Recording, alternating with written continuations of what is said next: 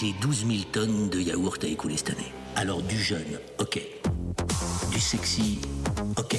Pense à fermer les yeux quand tu avales. Il faut qu'on sente le plaisir dans ta gorge aussi. Et tu rêves. Bonjour, bienvenue sur le premier épisode podcast de C'est qui les créas? Le thème aujourd'hui abordé est Faut-il partir travailler à l'étranger? Pour y répondre, nous recevrons Mathieu, Margot et Sébastien. Alors, je m'appelle Sébastien Partica, comme tu viens de le dire. Je suis directeur de création chez Buzzman. Je ne suis pas un gentil garçon. Je reviens de 7 ans, passe presque 7 ans passés euh, à Amsterdam. Avant ça, euh, j'étais euh, deux ans chez BTC et avant ça, j'étais déjà chez Buzzman. Tu faisais partie des premiers salariés de Buzzman. Le premier. Jamais crétin irresponsable n'a été aussi puissant que moi depuis 2000 ans. Et toi, Mathieu? Moi, Mathieu Vinci Guerra, donc je suis directeur de la création de WNP. Je reviens de New York où j'ai travaillé pendant trois ans et demi. Costume, Hugo Boss. Et j'ai commencé ma carrière chez CLMBBDO en 2000. Parfum, Hugo Boss. Je suis, euh, je suis parti en 2007 pour rejoindre Publicis Conseil, Poète préféré, Hugo Boss. que j'ai quitté en 2015. Bon, ça bosse, hein? Ça bosse, président. Ça bosse fort.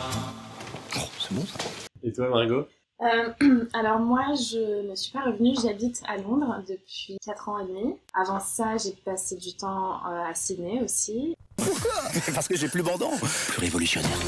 Et avant ça, j'habitais à Paris où j'ai passé, euh, j'ai fait un but de carrière à Paris. Notamment, j'ai passé deux ans chez Publicis Conseil.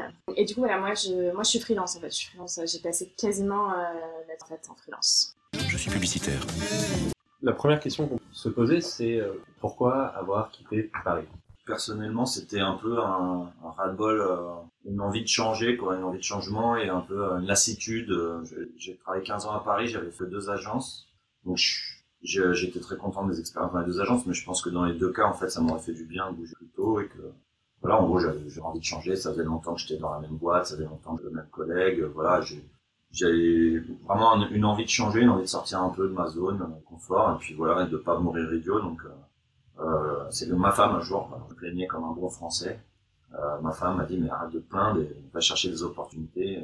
Et, je, et, et je lui dis il y en a pas à Paris, c'est relou. Non mais genre voilà, je, je trouvais il y a pas. Elle m'a dit bah si tu trouves pas à Paris, euh, va chez ailleurs, je te suivrai. Et du coup je ça m'a fait un déclic. Et je me suis oh, même j'ai mis des trucs en place. Et puis après j'étais parti. On vous remercie, Madame Vinci. Voilà, voilà, merci beaucoup. Et pourquoi, du coup, New York?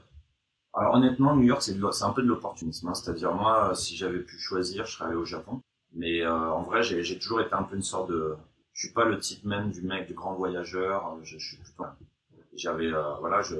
J'avais pas une destination de, de rêve, quoi. C'était pas genre ça ou rien d'autre. C'est plus à partir du moment où j'ai eu le déclic, je me suis dit, ah ouais, effectivement, ça va me faire... J'ai eu un peu le, le calling. Euh, du coup, je me suis dit, bah, je me, je me suis mis à chercher, j'avais cherché, donc euh, on a cherché tous les deux. Et, en fait, on cherchait, mais on, on avait, bien sûr, on, on avait, euh, avait l'Angleterre, forcément, il y avait des trucs comme ça et tout, mais euh, on serait pas allé, euh, je sais pas, il y a- des pays où on serait pas allé, c'est sûr, mais euh, dans l'absolu, on n'avait pas un seul endroit. New York, c'est parce que c'est le premier truc qui s'est débloqué. Est-ce que c'était rassurant parce que c'est une ville qu'on connaît beaucoup en France par toute la culture américaine, par le fait qu'elle est par la proximité Honnêtement, je crois pas que ce soit quand tu sors de de- d'une ville où tu habites depuis longtemps, il y a rien de rassurant en fait. On serait allé euh, en Angleterre, qui est juste à côté, ou en Allemagne, ou comme ça. ça aurait été- Il y a toujours un truc un peu flippant de ah, je sais à quelle sauce je vais te manger. Tu sais ce que tu quittes. Tu, tu- Parce que si t'hésites avec le Japon, qui a une culture complètement différente, c'est-à-dire que tu ne retrouves pas dans l'alphabet, tu ne retrouves pas dans la, dans la culture historique, pour autant ça te faisait passer? Euh, non, mais après, c'est parce que vraiment, j'ai une fascination, j'ai Une passion. une passion pour la culture japonaise. Euh, voilà, donc euh, si vraiment j'avais eu un choix et que je choisirais, si je choisissais le parti de ces choix, je serais allé là-bas. Sauf que ça peut être le cas, donc la question s'est même pas posée, mais, euh, mais euh, oui, là, ça aurait été carrément le, le grand saut dans leap of faith, quoi. Vraiment, ça aurait été n'importe quoi de ce point de vue-là. Mais euh, en fait, il y a un truc étonnant, c'est que tu crois connaître les New York, tu crois que les, New Yorkais, tu crois que cette culture. En fait, euh, bah, tu les connais pas et peut-être après, mais c'est vecteur aussi de, de tension ou d'incompréhension. Enfin, il y a, y a un truc. Et du coup, t'es euh, t'es parti vite. Il y a le process de je veux partir et je suis parti, c'est passé. Euh, et c'est passé un an, je dirais. Un an, tout, tout- du, du moment où euh, ma femme m'a dit euh, cherche ailleurs et je te suivrai. Et du, et du coup, euh, jusqu'au jour où on était dans l'avion, où effectivement, avec moi, bah, on était, ouais, il y a- je dirais qu'il y a un an qui s'est passé, parce qu'après, il y a, vous, euh, vous, vous étiez déjà, toi, t'étais toute seule quand t'es bougé, toi, t'es gentil. Moi, j'ai, du coup, j'ai changé de team. Donc, il a fallu déjà trouver quelqu'un d'intéressé par l'aventure. Pour rappel, tu travaillais avec Olivier Ah, Dermo. évidemment. Et euh, voilà, on, a- on avait bossé donc un ensemble. Et là, je cherchais à bouger avec quelqu'un d'autre qui voulait faire tenter l'aventure internationale. Donc, euh, du coup, bah, euh, le temps de trouver la personne, le dossier en commun, faire un dossier, machin, tu sais, tu parlais tout blabla. Euh, ensuite, euh, Puis bizarre. Les États-Unis, c'est la vérité Et aussi, c'est c'est un enfer. Et après, la grande partie, ouais, c'est un, après trouver une boîte qui est intéressée, donc c'est la deuxième partie. Et la troisième partie, c'est le visa qui prend vachement des kilos de, de papier, tu dois TRP, tes, tes interviews, enfin tout ce qui te demande, c'est-à-dire tes prix. Enfin, tu galères, ça te prend des contacts tous les festivals, est-ce que tu peux m'envoyer un, un petit truc là? Tu devais prouver euh, tes, euh, tes prix et. Ah ouais, pour le visa, tu dois mais montrer ultra carte blanche. Bah, L'intitulé du visa est quand même super euh, prétend. Enfin, c'est genre, euh, c'est Ah, le O1, Ouais, c'est même un truc c'est comme ça. personne à capacité extraordinaire. Ouais, c'est ça. Tu dois montrer que pas ma réputation avec le CD, mais je veux dire, Je vois pas si. je ouais. veux dire, même si c'était un peu, j'étais un peu déçu déjà, personnellement. non, mais, euh, non, mais ouais, c'est, ils demandent pas de blanche, euh, Ça, c'est le, le système qu'utilisent la plupart des créas ou c'est un peu particulier au sauf si directeur euh, pas c'est ta boîte qui t'envoie, là, t'as un visa transfert, et là, c'est beaucoup moins. C'est la boîte un peu qui fait paperasse, et euh, voilà, et, et T'as pas eu de work visa T'as eu euh, moi, j'avais un, un permis de travail, donc le One, ça, ça travaillait, ce qui est pas un permis de travail. t'as DDB qui t'a sponsor C'est Si, parce que t'es DDB, auto-sponsor mon- avec le One normalement. Tu peux, il y a des gens qui font ça, ou qui passent par un avocat qui va les sponsor, ou qui crée une entreprise Voilà, ouais, c'est ça. Donc il y a des astuces. Mais là, en l'occurrence, c'était des DB de New York qui nous avaient embauchés. Et, euh, et c'est eux qui nous sponsorisaient, qui avaient payé l'avocat et tout. Mais après, voilà, ils demandent une liste de papier. euh, pour vous. C'est- Mais non, Mais non, rien. Seb et moi, rien du tout. On est européens. T'emménages, euh, tu fais comme tu veux. Moi, je suis arrivée avec euh, mes valises, j'ai dit ah, rien à personne. l'espace Schengen, Ce qu'on veut. C'est un avantage énorme Ouais. Ça- travailler en. Mais c'est pour ça que je trouve ça quand même incroyable que de tous les pays, tu dis que t'étais pas fixé sur les États-Unis. Genre, ça aurait pu être beaucoup plus simple pour toi quand tu dis par opportunisme, genre c'est le premier truc. Je trouve ça incroyable que ça ait pas été justement Amsterdam. Voilà, là, ça matchait nos ambitions, nos- nos- ce qu'on cherchait. Et euh, voilà, il se trouve que c'était dans une pas dégueulasse sur le papier. Parce que moi, pour avoir vraiment essayé de travailler à New York, Mais je t'avais pourri ta réputation. ouais, c'est ça. J'ai hein. tout fait pour t'aider. Non, mais moi, j'avais quand même une opportunité de travail là-bas et j'ai pas eu de visa. Donc, Parce que euh, du coup, t'es arrivé en tant que directeur de création. Vous êtes arrivé en tant que directeur de création On était chez DDB New York. Associate Creative Director. Donc, euh, c'est là-bas que, euh, comme festival des titres, il n'y avait pas encore en France quand je suis parti. Et maintenant, c'est là-bas que j'ai appris toutes les strates. Euh, tous les initiales. Associate Creative Director, euh, Creative Director, VP Creative Director. SVP Creative Director, Creative Group. GCD, ECD, Jean-Claude Van Damme. T'as été exactement, Jean-Claude Van Damme VHS, tous les trucs. D'accord. Et du coup, toi, Seb, pour euh, Amsterdam, ça s'est euh, ça s'est passé comment Pourquoi, pourquoi, pourquoi quitter Paris et, et euh, Bon, c'est un peu la même raison. euh, Pour l'instant, c'est pas, c'est pas juste professionnel, c'est surtout un tournant de ma vie à ce moment-là. Euh, J'avais envie de vivre autre chose, euh, mais personnellement, pas juste à travers le boulot. Euh, j'avais, j'avais eu peu d'expérience et peu d'opportunités à l'étranger euh, dans ma, ma vie. En- Il y a beaucoup de, il y a beaucoup d'étudiants qui avaient fait des Erasmus, qui n'avaient jamais eu vraiment la chance de faire ce genre. Et, euh, et complètement par hasard, s'est présenté à Edouard, donc qui était mon ex, Edouard Lagaray. Si tu nous écoutes, je fais une grosse bise. Et du coup, là, par, complètement, euh, complètement par hasard, on a eu une opportunité de partir, euh, de partir à Amsterdam. On a eu euh, une offre chez Sylvie là-bas. vous cherchiez pas du, à, à bouger? Ou il y avait déjà une petite activation de chasseurs de tête, de gens par la droite à gauche, qui justifie cette euh, proposition Écoute, pour être honnête, je m'en souviens plus trop. Mais j'ai le souvenir que c'est quelque chose dont on parlait et euh, j'avais toujours eu l'ambition euh, d'aller voir si l'herbe était plus verte ailleurs. Et euh, je pense que euh, les étoiles étaient alignées ce jour-là et tout, tout a matché. On a eu une position en trois mois dans ces En trois mois, vous étiez, vous avez posé votre mais euh, vous étiez déjà dans le train Ouais. avec Edouard, vous aviez la même ambition, c'est-à-dire que vous passiez directeur de création à ce moment-là Non, pas du tout. Non, vous senior. Ouais, nous, euh, on s'est embauchés en, en CM. Pour à la base bosser sur Adidas, ça c'est on a fini par bosser euh, essentiellement et euh, on est resté là-bas pendant deux ans et demi. Et, et ensuite on a eu l'opportunité d'aller chez Wyden. Parce que vous étiez déjà chez Amsterdam, ça facilitait le, le cercle de rencontre? Bah oui, forcément. Parce qu'une fois que tu es sur place, tu rencontres pas facilement les gens. Euh, poste me publicitaire, donc des alter ego d'autres dans les mêmes bars. Et, puis ça se fait comme ça. Il y a, il y a des rencontres, il y a des opportunités. Euh, et ça s'est fait encore de, de la même manière. Et puis après, chez Wyden, en fait, on était très contents. Euh, bah, au début, on était euh, créatifs et au bout de quelques années, on est devenu euh, d'essai sur. Toi, Margot, du coup, qu'est-ce qui t'a fait partir de Paris? Alors moi, ouais, c'était personnel aussi. Moi, j'en étais à mon agence et arrêté de démissionner d'agence parce que ça me... En fait, je crois que j'étais juste vraiment pas faite pour travailler dans une agence trop longtemps, en fait. J'ai eu une très très mauvaise expérience dans ma première agence, les gros mots, que je salue par la même occasion. Et, euh, Et après, été chez Publicis, c'était très cool. Je travaillais avec Christophe Perruchas, que je salue vraiment, qui est sympathique. Ouais, il est vraiment cool. Et c'était vraiment, je m'amuse. En fait, c'est ça, ça a été le déclic, c'est que je m'amusais vachement, mais j'avais quand même envie de partir. Euh, et moi, j'avais toujours rêvé d'aller à l'étranger. Je, je m'étais toujours dit que j'allais partir à un moment ou à un autre. C'était New York, j'étais vraiment fixée là-dessus. Et du coup, j'ai cherché comme une malade à New York. J'ai fait 1000 entretiens. Et j'ai eu, euh, eu une offre euh, de mon agence à l'époque préférée dans le monde, qui était RGA à New York. Et, euh, et du coup, j'étais là, genre, c'est bon, quoi. Je me barre. Et en fait, impossible de négocier un visa, trop junior. Enfin, ils avaient pas de. Ils avaient, enfin, ils ont même pas essayé quand ils ont présenté mon cas, leurs avocats et tout. Les mecs m'ont dit, mais en fait, ça même, ça sert à rien. On n'aura jamais de visa pour elle, de toute façon. du coup, ça a été vraiment dur. Et là, en fait, je me suis dit, je peux pas rester à Paris, ça va être horrible. Donc, j'étais à New York et je me suis dit, je vais partir ailleurs, n'importe où. Et du coup, j'ai fait une demande de visa pour l'Australie. En me disant, euh, c'est loin, pourquoi pas. Et en fait, dans la nuit, je me suis réveillée le matin et j'avais euh, mon visa euh, qui était accepté. Et du coup, je suis rentrée à Paris et j'ai dit, je pars en Australie. Donc, j'ai donné ma démission chez Publicis. Je suis partie là-bas. Et en fait, quand je suis arrivée, j'ai commencé chez RGA Sydney. Et ça a été énorme. C'était vraiment une expérience incroyable. Et du coup, ouais, c'est ce que je cherchais. En fait, moi, je voulais, euh, je pense, que la raison de partir, c'était parce que j'en pouvais plus de Paris, j'en pouvais plus d'être euh, en CDI.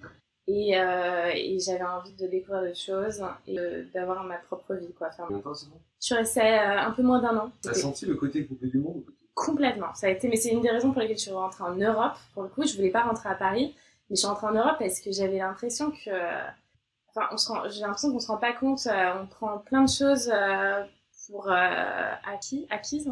Voilà, on a tous ces, ces trucs de vivre euh, en Europe où, euh, où tout est beau, t'as une histoire de ouf, t'as une culture de dingue, et puis tout, tout ce qui se passe dans le monde, ça, te, ça, ça, ça impacte ta vie, et c'est en fait difficile parfois, mais aussi très excitant, et en fait en Australie, il n'y a pas ça. C'est juste le paradis, c'est juste cool.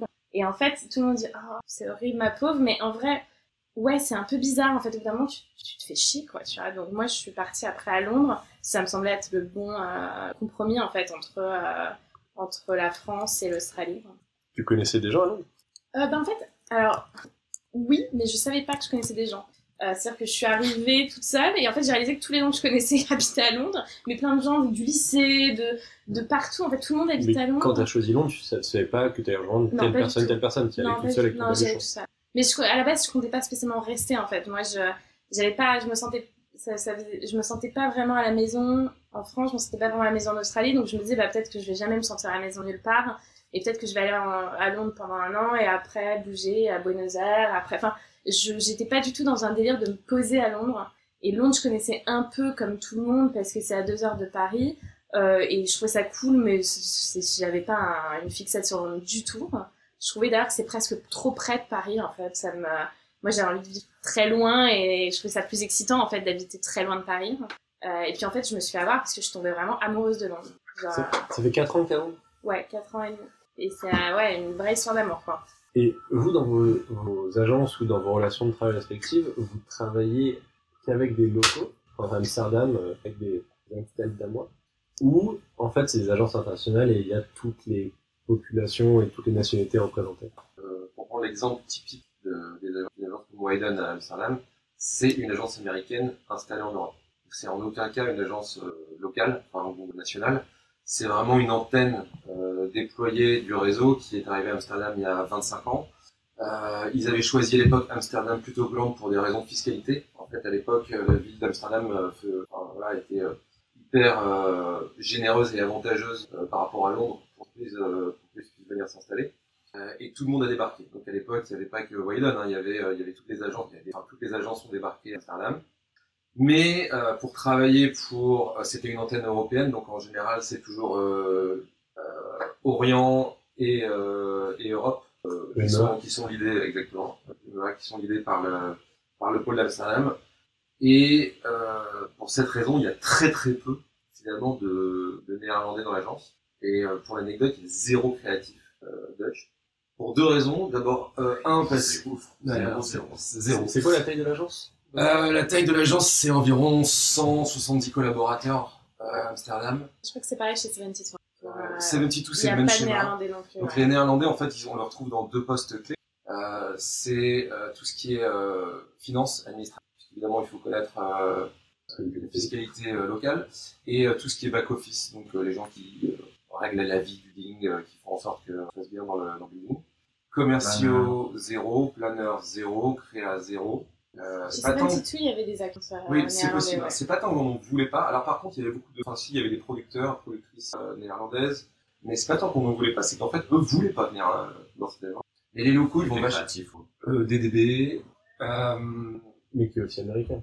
oui, mais alors qui, pour le coup, eux travaillent pour des, des- pour des clients locaux. Voilà. Tu vois, ils font KLM par exemple. Euh, des bières locales, Roche. Euh, enfin là, il y a de- tout, tout ça, c'est euh, c'est les créatifs. Mais c'est assez bizarre d'ailleurs parce que euh, les Dutch parlent anglais parfaitement. Ils seraient comme des poissons dans l'eau dans ces gens.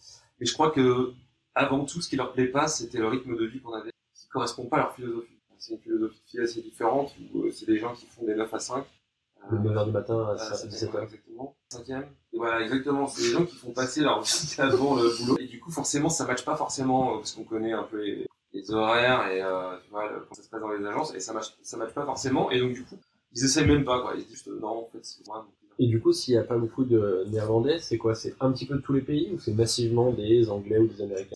C'est, euh, voilà, principalement des Américains et des Anglais. Étonnamment, beaucoup de gens, enfin non pas étonnamment d'ailleurs, mais c'est ce que tu disais, euh, c'est euh, sur Margot, sur euh, les gens euh, des Australiens et des Néo-Zélandais, qui te disent arriver en Europe parce qu'ils se font chier la mort là-bas où ils sont, ils tombent Ouais. à côté de chez Hobbit et euh, donc, euh, tu vois, ils regardent la- ils regardent l'Europe avec les yeux qui brillent en se disant Oh, c'est génial. Et enfin, c'est à la hauteur de la déception, je pense, euh, le, le rêve qu'ils en, qu'ils en ont, c'est assez marrant. Et des Espagnols, euh, des Scandinaves, il y avait vraiment tout à l'agence, des Égyptiens, un Égyptien, un Russe, un... C'était assez formidable de pouvoir rencontrer toutes ces cultures.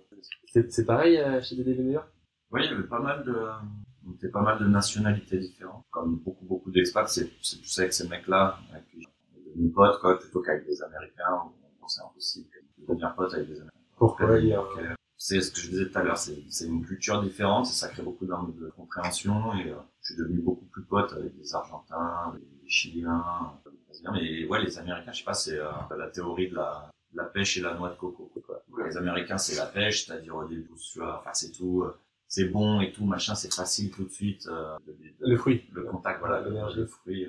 Et, euh, et voilà, sauf que très vite, t'arrives sur un noyau, tu peux en tirer. Et alors que la noix de coco, c'est plus mou et on est plus genre, rien, ta gueule, parle-moi pas, sous sali et tout, machin, sauf que quand t'arrives à casser un peu la l'extérieur et passer dedans, ah bah d'un coup, il y a un truc qui est bon. Tu vois, t'es vraiment différent. un homme coco. Moi, je suis les deux. Je suis une pêche coco, moi.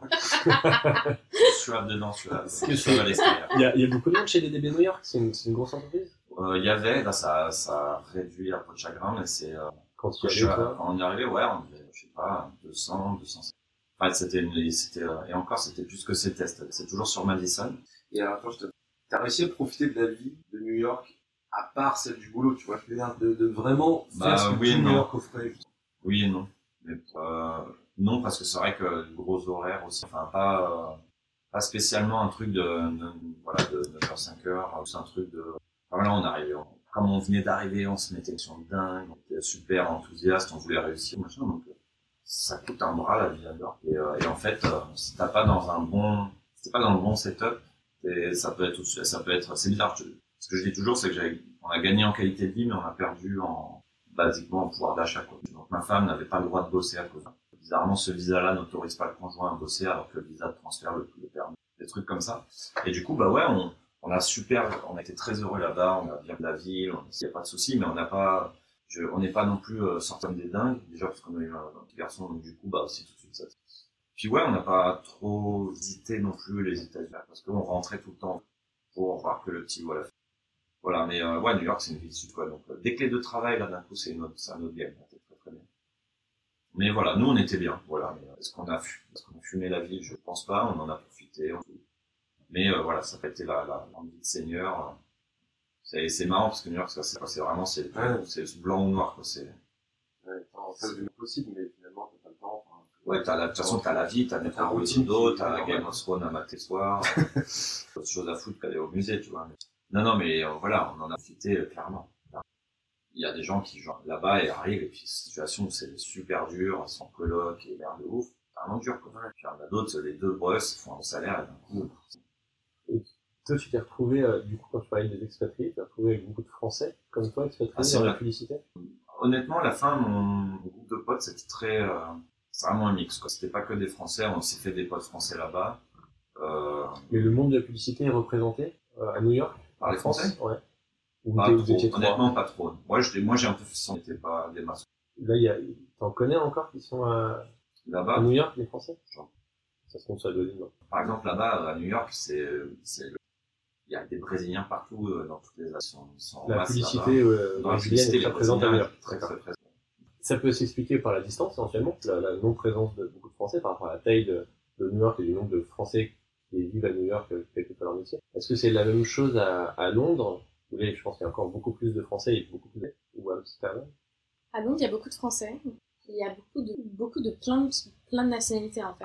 Après, c'est assez représenté par les Anglais aussi parce que, enfin, on va pas se mentir, ils sont bons en pub, donc ils sont là. Euh, et après, moi, je suis freelance, donc j'ai plein d'agences différentes. Et euh, ça change d'agence. T'as des agences très anglaises, t'as des agences hyper genre Mozart, il y a quelques anglais. C'est des gens partout. Après, c'est aussi euh, les, les ECD sont brésiliens typiquement, donc euh, ils ont tendance, je pense, à vouloir euh, diversifier euh, les créatifs qui embauchent, etc. Mais après, par exemple, je suis chez Ogilvy en ce moment et c'est majeur anglais, donc ça, ça varie énormément. Et après, c'est vraiment, il y a vraiment tout. C'est très européen et aussi très, ouais, Océanie, américain, il y a vraiment quoi. Et y a, du coup, il y a un pool de Français de la publicité que tu croises et recroises On se connaît, en fait, un peu. vraiment trois? Après, c'est spécial. euh, moi, je connais un peu les rédacs français à Londres parce qu'on se chope, euh, on se file des trucs, que euh, Des, Vous des chopez, vous filez quoi? on se roule des pelles, quoi. Voilà, ça va. Restez, non, mais parce qu'en fait, Vous passez le- du taf. tu. Après, le, le, le marché euh, à Londres pour les freelances est très différent. Euh, c'est, c'est- il est très, très actif. Et donc, ça marche vachement par recruteur. Donc, euh, les recruteurs, euh, il suffit que tu aies fait quelques bons freelances pour qu'ils viennent te voir en permanence. Comme des chasseurs de tête. Ouais, c'est des chasseurs de tête. Il y a des re- creative recruiters. Et, euh, et du coup, moi, moi, souvent, on vient me voir, sauf que comme du coup, je suis bookée, je renvoie vers d'autres gens, etc. Donc, en fait, on connaît un peu les gens. Il y a un réseau. Par exemple, ouais, euh, au moins de noms, euh, mais on est ouais, euh, 4-5 euh, rédacs français dans les agences. Après, les autres, il y, a- y a plus de commerciaux, plus de... Rédac, c'est un peu spécial parce que comme tu es censé quand même euh, écrire, euh, il y, a, c'est moins, il y a moins de rédacs que d'AD, euh, producteurs, etc. Mais ouais, c'est bien représenté. Il y a des Français dans la pub, dans la pub à Londres. Après, c'est pas non plus, c'est pas, il y en a pas plus que d'autres nationalités, je trouve en fait. Je trouve qu'il y a plus, par exemple, moi je vois plus de créatifs sud-américains ou sud-africains, beaucoup de sud-africains. Les Français sont pas, je trouve, majoritaires les, mais il y en a. Et c'est le, c'est le même cas à Amsterdam. pareil, je pense qu'on était de, de différents. Enfin, voilà, de moi, ce que je connais. Mais en vrai, je pense que ça vient aussi d'une réalité euh, qui est euh, vie. Quand tu travailles, par exemple, au Portugal, t'arrives vite à un plafond de verre. Enfin, tu te dis, bon, voilà, qu'est-ce que je vais faire après? Donc, les, ces gens qui viennent de pays qui sont économiquement un peu plus compliqués que, que nous, mine de rien, parce que c'est quand même, c'est quand même pas beaucoup de la France, mais quand même, euh, eux euh, vont voyager beaucoup plus facilement en se disant que de toute façon, il n'y a, il y a pas de, Il y a pas assez de il boulot. y a pas assez de dans boulot chez eux. Pays Mm. plus petit. Euh, voilà, donc euh, je pense aux Américains, euh, je pense, euh, on se parlait des, des Néo-Zélandais, c'est pareil, je crois, pour euh, les littéraires, enfin les pays euh, qui vont là où il y a du boulot. Est-ce qu'il y a une, euh, ah donc c'est un gros marché la France, on va dire, où on peut employer assez de personnes euh, pour travailler à la publicité, donc on a moins ce, ce besoin de partir. Mais est-ce qu'il y a une, euh, aussi, c'est lié à une qualité de la publicité en France? Quand tu parlais euh, depuis plus petit, est-ce qu'il y a aussi une, une inexistence de la culture publicitaire créative dans certains pays qui pousse aussi à aller là où euh, ça brille un petit peu plus à Cannes, là où... C'est pas tant la qualité, hein, c'est vraiment les opportunités, je pense plutôt. Ouais. euh, C'est peut-être culturel aussi. c'est après, peut-être, euh, aussi- Des fois, il y a Non, vas-y. genre moi, pour parler de- d'un pote qui était qui est chilien donc et qui est à New York, bah, il disait, euh, enfin, voilà, il y avait des de son pays, hein, mais c'est pas rien du tout. c'est peut-être une- Il disait la situation économique du pays est dégueulasse. Quoi. Et par exemple, le Brésil, je sais que les Brésiliens, c'est la merde là-bas. quoi. Il y a un truc un peu de, c'est vraiment le- la situation, c'est pas les agences, c'est la situation. du. Il y a peut-être une attractivité aussi de marchés plus nationaux. Enfin, il y a beaucoup de pays, on parlait du Japon tout à l'heure, le Japon c'est hyper local, tu vas jamais travailler sur des campagnes euh, vraiment internationales, alors que Amsterdam, euh, Londres, New York, c'est des pôles hyper internationaux où on a accès à des briefs qui vont être beaucoup plus importants, j'ai l'impression. Bah, le Japon, c'est clair qu'il y a un truc de, c'est insulaire, enfin, c'est clair que c'est Ouais. un marché super chelou, mais ils font quand même des trucs euh, qui viennent tous les ans, des super des agences là-bas, euh, la culture est folle. Ouais, mais Je pense qu'effectivement, si tu vas, moi, il y a des gens, hein, que, les Européens, les mecs qui vont là-bas, c'est juste que c'est sûr qu'il y a une partie de la, des pubs, tu pourras jamais dessus, quoi. Bah, des pubs ça. de cinglés, des, des nanas, qui sautent en lançant, en lançant des bonbons partout, c'est, c'est ce que tu peux pas comprendre. T'as aucun jugement en disant, ah ouais, c'est ça qu'il faut faire, Coco. non, là, t'es pas du tout, là, le lapin géant qui vomit, c'est pas du tout ça l'idée. Ouais, mais ils recherchent aussi moins en fait des créatifs internationaux de par le fait que c'est des marchés plus locaux. Moi, je sais que j'ai une euh, j'ai une obsession, euh, je suis obsédée par Barcelone et du coup, j'ai même si c'est catastrophique économiquement parlant, j'ai toujours rêvé de bosser là-bas. Et euh, ils me trouvent très sympathique, hein, mais ils n'ont pas vraiment besoin de créatifs internationaux. Ils font leur truc. Eux, ils cherchent des gens qui vont leur écrire euh, du bon euh, du bon espagnol. euh, Mmh. euh, et ils n'ont pas ces besoins-là, ce qui fait que c'est plus difficile aussi de, de, de Ah, mais- trouver, je pense. Bah, du coup, c'est pour ça que tu vois, les, la même chose aux États-Unis, ils ont besoin Je pense que vraiment, effectivement, c'est génial d'être sur un marché international et tout, et moi, ça m'a beaucoup. Mais je pense que il y a beaucoup de gens qui bougent juste parce que, ouais, dans leur pays, c'est la merde, et voilà, ils vont chercher le bonheur ailleurs, en sachant que souvent, après, ils y retournent et qu'ils ont fait grimper leur, euh, leur situation de ouf, la- Je sais pas, il y, a- y y des pays, genre un dollar, là-bas, ça vaut euh, 10 rice, tu vois, genre, ça change de malade, quoi, ils achètent la ville, quoi. Ça a l'air cool. On parlait de culture avec, euh, avec Barcelone. Est-ce que euh, vous avez eu ce sentiment à un moment donné dans les trois villes dans lesquelles vous êtes allé que le manque de culture de la ville, du pays dans lequel vous êtes, que vous, vous n'avez pas, vous n'avez pas grandi avec la télé locale, vous n'avez pas grandi avec ça, ça a été un frein ou comme vous ne travaillez que sur les budgets internationaux, au final la création est très vite internationale et il y a moins ce truc de on est dans les jeux de mots, on est dans les, euh, dans les références culturelles. C'est ce qu'on disait. on, on, bosse sur les budgets internationaux et du coup la question de la culture se pose pas. Est-ce que c'est un, un truc plus proche que toi, Margot, en tant que rédac? Euh, alors, moi, c'est un truc qui m'inquiétait vachement, ouais. Après, dans les faits, quand on me demandait euh, justement euh, comment je me sentais en anglais et tout ça, moi, j'étais, euh, je disais direct, écoutez, si ce que vous cherchez, c'est un anglais, bah, c'est pas moi, en fait. Après, clairement, j'apporte quelque chose de différent. Et en fait, je pense que les agences en sont conscientes et c'est pour ça, moi, je suis en team avec une Allemande. On n'a jamais eu ce problème parce que les gens nous embauchent, ils cherchent quelque chose de différent, justement, ils cherchent une autre façon de voir les choses qui est un peu moins anglaise, tout ça, qu'on bosse sur des, tu parce que là, on bosse par exemple sur Boots, qui est euh, genre euh, le Sephora pharmacie, euh, pour ceux qui connaissent pas, c'est euh, genre le, le- la plus grosse chaîne euh, de, euh, de, dans- de pharmacie et beauté en Angleterre, donc c'est très anglais, ça n'existe nulle part au monde, nulle part au monde, je crois. Puis euh, on, s'en sort très bien. Après, euh, c'est vrai que ça peut nous arriver euh, que quelqu'un euh, nous sorte un jeu de mots, un truc, une référence, on sait pas, on va checker, mais on n'est pas, tu on se sent pas mal à l'aise par rapport à ça, les gens savent à quoi s'en tenir, quoi. Donc c'est c'est pas vraiment un frein qu'on peut Non. avoir si on est à Paris, qu'on est créatif, qu'on se dit je vais pas aller ailleurs parce que je connais pas le pays, je sais Ah pas non, machin, je j'ai pas la C'est une bonne idée, elle est à la fin. Moi, Ouais. c'est c'est même pas une histoire de marché ou de, de compte international, c'est plus une, une bonne idée, elle est universelle. Donc, euh, du moment que tu trouves ça marche. Après, la, la rédaction, le côté euh, rédaction, forcément, euh, tu vas avoir des astuces de langage qui doivent être plus tricky, mais euh, faire une bonne DA, c'est une bonne DA, tu vois, une bonne idée, c'est une bonne idée. Euh, Après, je pense que c'est aussi, ça euh, dépend. et voilà. Moi, j'ai bossé sur des comptes, euh, pas forcément quand j'étais à je sais pas que sur les trucs là, je sur le State Farm, qui est Hasbro, j'ai bossé sur des trucs, c'est des problématiques euh, du pays, et puis voilà. De toute façon, notre métier, c'est de, pouvoir s'adapter. Il y a un- une question euh, monétaire aussi. Est-ce que c'est globalement des pays dans lesquels vous étiez où on gagne mieux sa vie, même si on parle du niveau de vie qui est plus élevé? Est-ce que le salaire type d'un créatif, qu'il soit euh, middle ou senior, euh, est plus élevé? Pour le même poste, pour l'équivalent hein les États-Unis, c'est connu pour. Enfin, les salaires sont plus élevés. De... Après, ça dépend de ton poste. Quand t'arrives, si t'es junior, bah, t'as un petit poste. Et c'est comme à Paris, t'es junior à Paris, tu te démerdes, t'as un studio, tu es en coloc. Enfin, tu, vois, en- je pense que quel que soit le pays, tu t'adaptes au Mais c'est clair que par exemple, les États-Unis, il y, a, il y a un moment où ça passe des levels et ça, ça commence à devenir très vite en termes. C'est pareil à Amsterdam et Londres Moi, perso, j'ai quadruplé mon salaire par rapport à la France, mais c'est- en fait, moi, c'est aussi parce que je suis passée freelance donc et que je suis payée au jour. En France, on fait vachement des forfaits et tout, donc c'est très sympa pour les agences et moins pour les gens. Et la différence pour moi, c'est que le marché est tellement important du freelance à Londres que je peux bosser tous les jours de l'année, voire parfois je suis embauchée par plusieurs agences en même temps. Donc je me fais euh, payer par trois agences par jour sur les day rates. Donc donc je gagne très bien ma vie. Si j'étais à Paris, je bosserais pas du tout autant en fait. Donc pour moi c'est pas une question de combien je suis payée, mais plutôt euh, on avait eu cette discussion toi et moi justement où euh, tu, tu me disais ah, mais je trouve que tu n'es pas payé suffisamment et tout, tu pourrais demander plus. Je suis là ouais mais moi je bosse tous les jours de l'année, voire plus. Donc si j'étais à Paris, j'aurais peut-être un day rate plus important et je travaillerais euh, genre beaucoup moins. Donc finalement je, je m'en sors très bien mais c'est uniquement euh, lié pour moi en tout cas au, euh, à, à l'importance du marché du freelance. On parle de quel montant journalier à peu près pour donner une idée?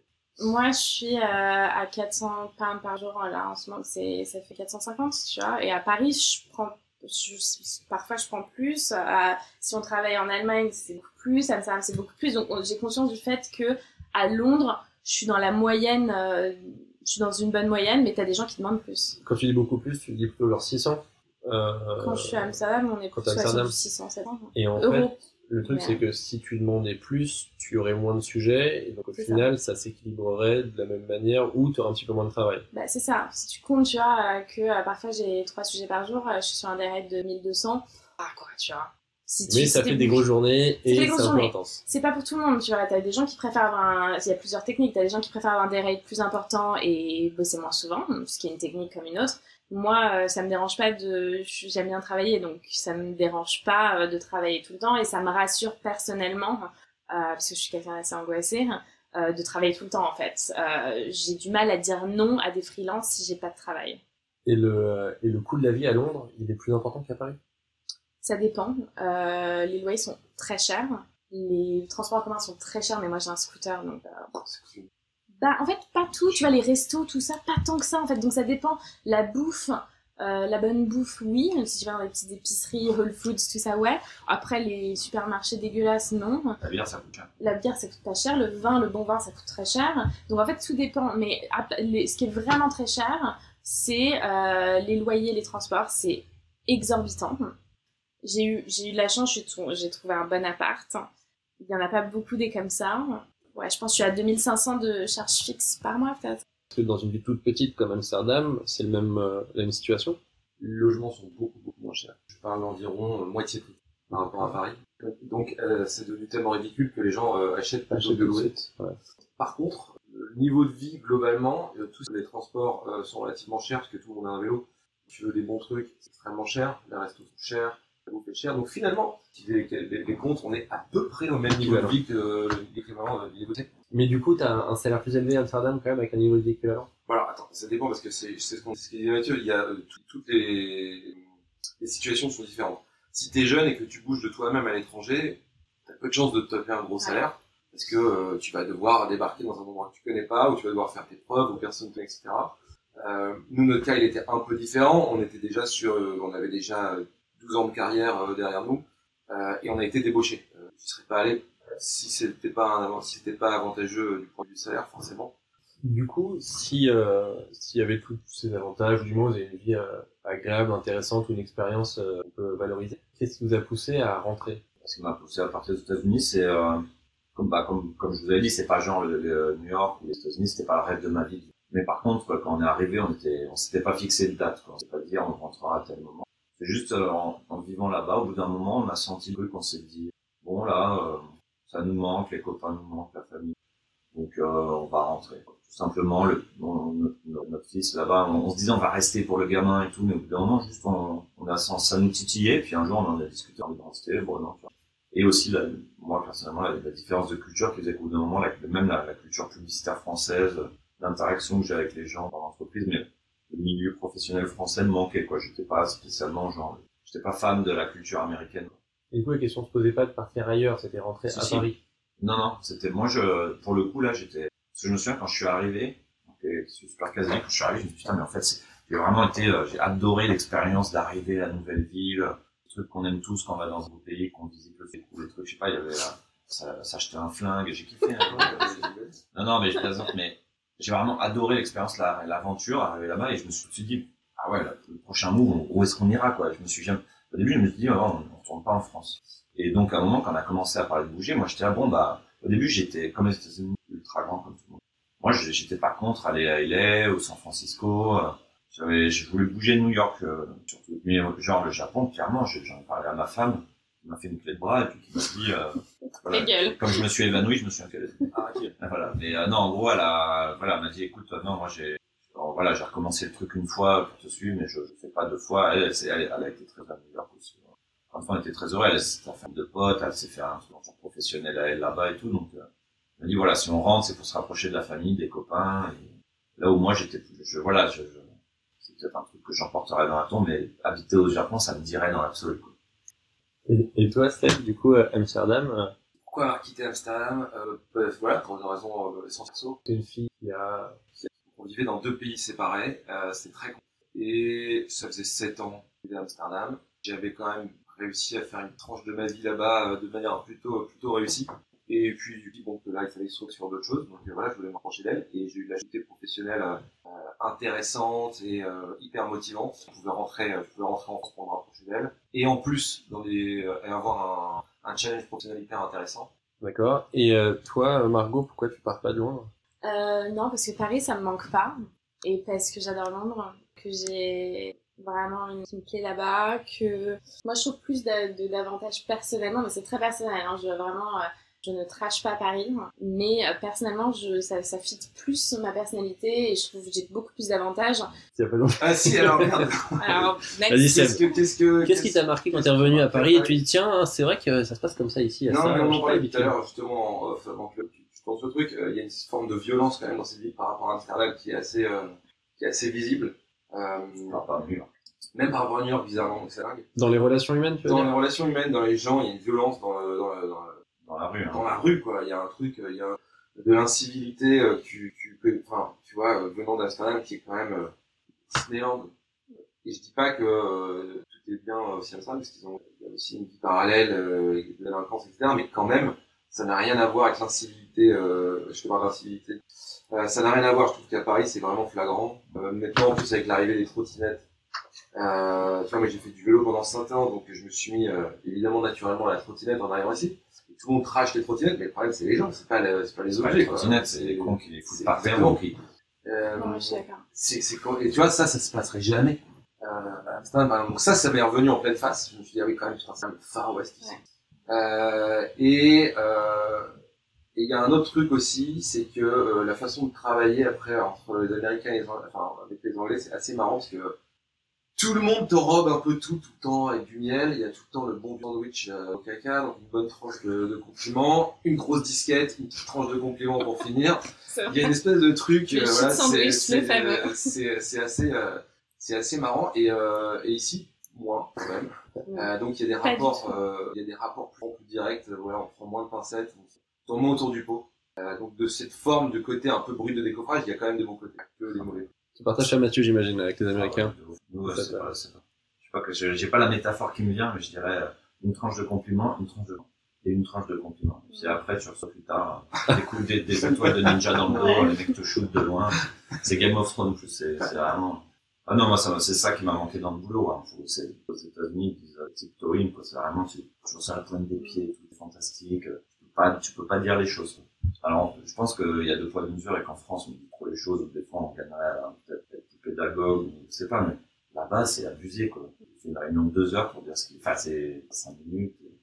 C'est pareil à Londres ou c'est un trait euh, international? Complètement, genre j'aurais pas pu euh, dire mieux, c'est exactement ça, mais, mais les deux choses que tu as dites, euh, ça va en plus, c'est que moi je trouve que une des différences majeures pour moi et la raison pour laquelle j'adore Londres, c'est qu'il fait, c'est tellement, les gens sont tellement sympas, c'est cool, même la vie de manière générale, c'est moins bitchy, c'est moins, on juge, on se juge moins entre nous, et je dis ça en tant que française aussi, moi je suis un peu comme ça aussi, comme tout le monde, mais si c'est juste moi avec 50 anglais où ça passe, si c'est 50 personnes qui sont en train de charrier les chaussures de quelqu'un. Moi, ça me fatigue vite en fait, et j'ai vachement perdu l'habitude en Australie et à Londres.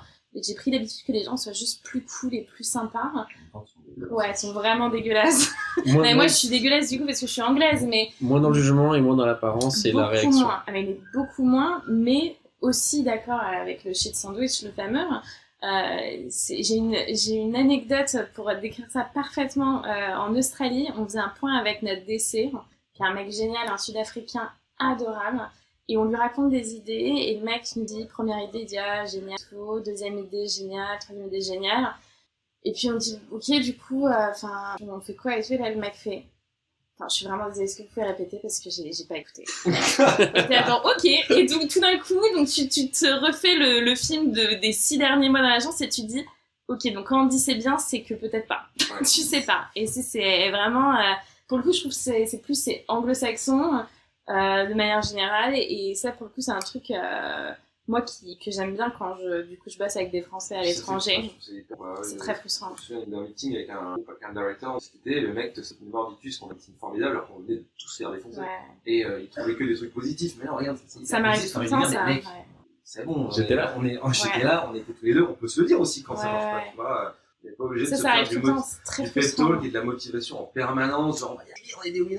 Mais en plus, ça sert à rien, je trouve, parce que c'est- t'as pas toujours, c'est pas toujours ce que tu recherches, en fait. J'ai eu un meeting justement hier qui s'est, que moi j'ai trouvé relou, parce qu'ils nous ont validé une sorte de territoire, machin, et du coup ils sont trop contents, et moi j'étais là, genre, ouais, enfin, le, le reste, les exécutions en soi, elles sont pas du tout validées, on a deux jours pour, euh, enfin, tu vois, c'était frustrant, et du coup, en fait, ça me saoulait que tout le monde soit content, j'avais envie qu'on qu'on qu'on admette un peu qu'on était dans la merde, et c'est sympa aussi d'être euh, un peu honnête. Et ça, Surtout, ça c'est... fait dire les choses, ça avancer les Mais Je choses. suis d'accord. Alors qu'effectivement, non, tout le monde s'est tapé dans le dos et puis Ouais, ça, je personne c'est... ne bosse. c'est contre-productif, ne- ne- en ne fait projet, puis- meurt. Ouais, je suis d'accord, c'est contre-productif. En fait, ça t'évite du. En plus, ça, ça, ça empêche les gens de se battre pour les choses. Parce que du coup, si, si, si on sait pas qu'il y a un problème, du coup, euh, il y a plein de gens qui, qui se battent pas, qui sont très contents de ce qui se passe. Alors qu'en fait, non, il y a un problème et il faut qu'on essaye de. De... C'est pas grave la difficulté, c'est Mm. partie de la vie il faut essayer Ah non, quoi. Mais c'est une, c'est une bonne expérience. Vous, vous le referiez euh, avec, avec l'expérience que vous avez maintenant Vous le referiez euh, à l'époque si vous saviez euh, quand ça se déroulait? Vous ne regrettez pas? Non, non, je suis c'est vraiment un point de vue humainement, professionnel. Je, je, voilà, je pense que qui, quel que soit l'âge, moi je fais tard, hein, je fait à plein de gens qui font ça en mode Erasmus, tout jeune. Moi je suis ultra content que j'ai connu là-bas, j'ai appris, voilà, t'apprends de- de- des échecs, des réussites, t'apprends de tout. Je suis vraiment, je, suis- ouais, je trouve une expérience de vie euh, avant tout, avant, avant le boulot, c'est juste une expérience de rencontrer d'autres gens et puis le truc le plus banal du monde, mais ça t'ouvre, euh, un peu l'esprit, euh, les choses différemment après, quoi. Je trouve que c'est la seule euh, erreur que tu fais en fait. Vraiment, je, enfin, je connais pas de personne qui soit partie à l'étranger et. Que tu une, une expérience extraordinaire ou que tu as envie de jamais repartir, tout ça, ou que tu repartes. Tu peux pas faire une erreur quand tu prends un risque et que tu, Et que tu ouvres sur le monde en fait. Quel que soit le pays, je pense pas que je connais personne qui, qui, qui ait vécu à l'étranger et qui regrette. Zéro personne. Seb, tu regrettes Non. Est-ce que t'as des questions Je recommande à tout le monde de Non, ne ça- rien faire dans leur vie, Ouais, de rester ouais. chez eux, de C'est regarder ça. Game of Thrones. Non, mais c'est quelque là. C'est ce que vous, vous conseillerez du coup aux juniors ou aux moins juniors qui se posent la Ouais. question d'y aller, de le pas hésiter quoi. Faut pas Y hésiter, a faut pas pas, de avoir peur des histoires. Tu, tu te débrouilles toujours, quoi. Si tu travailles, c'est c'est vraiment, voilà, c'est. Ouais, ouais c'est deux expériences différentes. On se disait tout à l'heure, je pense que si tu pars quand t'es jeune, si tu Ouais. pars après euh, quelques années de carrière, c'est c'est pas pareil. Enfin, c'est Ouais. professionnellement c'est différent, mais personnellement c'est toujours la même. euh, Et ça reste la même chose. Si tu commences à parler en junior, dans un colloque pareil, souvent peuvent t'aider aussi. En Ouais. gros, à la base, tu commences de toute façon à galérer, à dormir à claque, à... enfin, voilà. Alors moi, perso, je recommanderais plus de partir un petit peu plus tard en fait, parce que je trouve que si tu connais euh, ta valeur ajoutée, si tu as une idée un peu de... de- Parce que, enfin, en tant que junior junior, tu te bats contre deux juniors juniors, mais du coup ont l'avantage de euh, bien parler, de comprendre tout ça. Je trouve que c'est peut-être un peu plus difficile. Moi, j'ai des potes français qui sont juniors euh, à Londres et qui ont mis plus de temps en fait. Vraiment, euh, ça, les a un peu retardés dans leur carrière. Ils regrettent pas, hein, ils sont très heureux à Londres et tout. Mais je suis arrivée, moi, même avec peu d'expérience, hein, avec euh, 3-4 ans d'expérience, ça a été beaucoup plus facile pour moi de vite m'en sortir et aussi d'avoir cette assurance justement de quand on me dit bah ouais mais alors pourquoi je te prends toi et pas un autre? D'avoir conscience de quelle était ma valeur ajoutée et pas de me dire bah ouais c'est vrai que je suis un junior un moins bien tu vois enfin donc moi personnellement c'est vrai que Tu vends plus facilement ton Ouais. parcours quand on a eu un petit parcours. bah ouais, parce que moi, contrairement à. Moi, je suis plus junior que, que Seb et Mature. Euh, mais quand je suis arrivée à Londres, j'avais cette expérience d'avoir vécu en France et en Australie. Donc, c'était attractif d'une façon différente. Tout de suite, j'avais un peu euh, une expérience International. internationale. Et, euh, et aussi, c'est vrai que du moi, comme j'avais travaillé en Australie, ça validait presque le truc qui se disait Oh, bah, si elle a bossé chez RGA en Australie, c'est que c'est bon, elle s'en sort, quoi. Donc, ça, ça m'a aidé vachement. Alors que je pense que si j'étais arrivée direct euh, à la sortie de l'école à Londres, euh, j'aurais pas été la seule. Et euh, ça aurait été plus difficile de trouver euh, mon fit, quoi. De l'expérience à l'étranger, c'est pas forcément de la publicité à l'étranger, mais de ces quelques années que vous avez passées, ou que vous êtes en train de passer, quel est le truc vraiment que vous n'aurez pas pu faire à Paris, dont vous vous souvenez en disant, oh, ça c'était chouette. Euh, J'aurais pu le faire à Paris, mais mon- c'est mon petit garçon. C'est la naissance? C'est la naissance, donc c'est la vie là-bas. Voilà, je suis content de, j'y pense souvent, je me dis, bah, plus tard, on pourra lui montrer des photos, on dira, bah, t'es- si on, voilà, on dira, bah, t'es- t'as été conçu ici, euh, au pied de la statue de la vie. Non, je rigole, c'est pas vrai du tout. Euh, non, non, mais, euh, Dommage. C'était en tout cas, euh, en tout cas, voilà. Non, j'aime bien, j'aime bien savoir qu'on a un souvenir comme ça. C'est pas, c'est un, truc que je ramène avec. d'avoir pris le risque d'aller dans un endroit où euh, je connaissais pas la langue, je connaissais pas la culture, je connaissais pas, j'avais pas de potes, j'avais pas d'attache, pas de famille.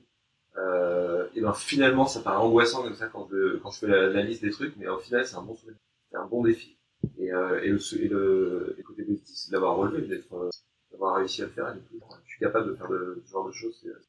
C'est- Ah, Moi, c'est un peu euh, comme ça. Il n'y a pas un truc précis qui me vient euh, à l'idée comme ça, mais c'est vrai que je pense que j'ai la chance d'être euh, de vraiment réellement très régulièrement, presque plusieurs fois par semaine, me pincer à me dire, de regarder autour de moi et de me dire, j'aime tellement cette ville, les gens sont tellement genre d'avoir des vraiment des, des interactions cool avec des gens. Enfin, c'est c'est tellement euh, ouais, il fait vraiment bon vivre à Londres et c'est cool et de, de, de ce- je pensais pas, effectivement, comme je disais tout à l'heure, j'avais cette impression de me dire que j'allais peut-être jamais me sentir à la maison quelque part. Donc chaque euh, rappel dans, dans ma vie au quotidien euh, où je me dis putain je suis tellement bien ici, c'est un vrai plaisir pour moi de me dire que j'ai trouvé un endroit où je suis bien, qui est une ville immense où j'ai l'impression que c'est un village, euh, que je suis, que je connais toutes les rues, tout ça. Enfin c'est genre vraiment de, de, de déménager. En plus, Londres, c'est une ville qui est pas nécessairement très accueillante parce que tout le monde veut y habiter. Donc c'est pas Sydney, tout est facile. T'arrives, ils sont tellement désespérés à l'idée d'avoir des gens qui viennent que t'ouvres un compte en banque euh, avec rien. Tu vois. Londres, j'ai mis trois mois à réussir à avoir un compte en banque. Tout est difficile, donc c'est très frustrant au début quand t'arrives. Mais en fait, au bout d'un moment, tu, tu, tu t'es tellement récompensé hein, pour, euh, pour ces... Moi, ça a duré presque un an. J'ai eu un an assez dur à Londres en arrivant à me battre aussi pour justement faire refaire mon, mon, mon carnet d'adresses, tout ça. Enfin, c'était difficile. J'ai pas beaucoup bossé la première année. Mais si tu, tu, tu, tu persévères, ça te récompense fois mille en fait. Et du coup, j'ai vraiment, euh, j'ai j'ai de la chance d'avoir euh, maintenant euh, des bons amis, plein de- d'agences avec qui j'adore bosser, qui me rappellent tout le temps des trucs. Et c'est euh, c'est- pour moi, c'était pas gagné. J'ai l'impression de me sentir aussi à l'aise dans une ville. Euh, la dernière année, cette année, j'ai réussi à faire le truc que je voulais faire depuis le début en arrivant à Amsterdam et qui n'avait pas parce que c'était, c'est un rapport au climat. L'année dernière, j'ai réussi à faire du patin à glace l'hiver sur les canaux et à me baigner l'été. Le, le bon sur ce point de vue-là, moi, c'était de faire un petit road trip avant de partir aussi, comme on en parle, avec un couple d'amis et on est juste allé upstate, on a fait Vernon, le Maine et tout machin, New Hampshire et c'était euh, fantastique, quoi, vraiment. Donc, euh, rien que ça, ça donne envie de visiter le, le, le pays aussi, c'est un super bon souvenir. D'accord. Est-ce que, euh, donc on est à la fin là. du podcast, est-ce que vous voulez euh, dire quelque chose? Moi, je veux bien te dire un message. Vas-y. Salut. La 205 immatriculée. Non, je veux juste Je dire, cherche non, je veux juste dire franchement, euh, quand je suis, quand j'ai décidé de partir en Australie, euh, j'avais, je sais plus, 24 ans, j'étais chez Publicis. C'était bon, ouais. Ouais, j'étais complètement bourrée et non, mais tout, c'est ce qui m'a frappé, c'est combien de personnes m'ont dit ah je t'envie. Et en fait, pour moi, c'était un truc que je comprenais pas. Si j'étais genre, mais euh, t'es pas en prison en fait, hein, t'as le droit de partir aussi, c'est pas que moi.